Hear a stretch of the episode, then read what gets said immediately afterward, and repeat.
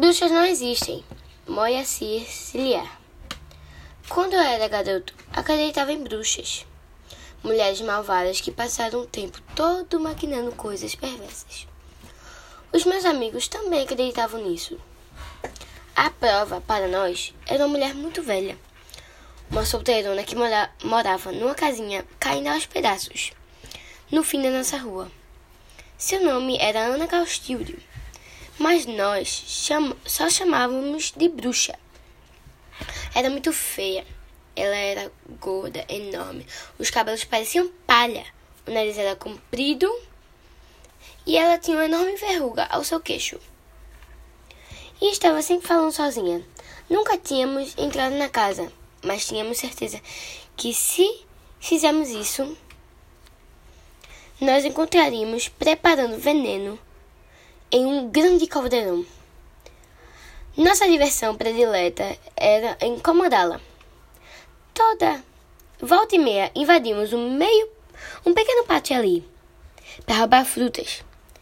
Quando, por acaso, a velha saía na rua para fazer compras, no pequeno armazém ali perto, corríamos atrás dela gritando: Bruxa, bruxa! Um dia encontramos no meio da rua um bode morto. E quem pertence, pertenceria esse animal não sabíamos, mas logo descobrimos o que fazer com ele. Jogá-lo na casa da bruxa, o que seria fácil. Ao contrário do que sempre acontecia naquela manhã, e talvez esquecimento. Ela deixaria aberta a janela da frente, sob comando. O João Pedro, que era o cabeça do time, Levamos o bicho, que era grande e pesava bastante. E com muito esforço, nós levamos até a janela. Tentamos empurrá-lo para dentro, mas aí os chifres ficaram presos perto, perto da cortina. Vamos logo! gritava João. Antes que a bruxa aparecia, e ela apareceu.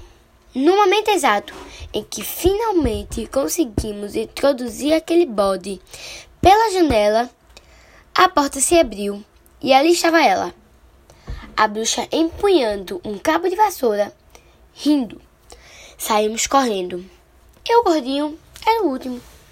Então, aconteceu. De repente, enfiei um pé num buraco e caí. No imediato senti uma dor terrível na perna. E não tive dúvida. Está quebrada? Gritando, eu tentei me levantar, mas não consegui. E a bruxa caminhando com dificuldade, mas o cabo, mas com o cabo na vassoura na mão. Aproximava-se. Aquela altura da turma estava longe. Ninguém poderia me ajudar. E a bruxa, sem dúvida, dúvida, descarregaria em mim sua fúria. Em um momento, ela estava junto a mim, transtornada de raiva. Mas aí, viu minha perna e instantaneamente mudou. Agachou-se junto e começou a examiná-la com habilidade surpreendente. Está quebrada, disse por fim. Mas poderíamos dar um jeito, não se preocupe, eu sei fazer isso. Fui enfermeira há muitos anos, trabalhei em hospital. Confie em mim. Dividi um cabo em vassoura em pedaços e com eles, e com seu cinto de pano, improvisou uma tala, imobilizando-me a perna. A dor diminuiu muito. Em parada ela, eu fui até minha casa, chamei a ambulância. Disse a mulher.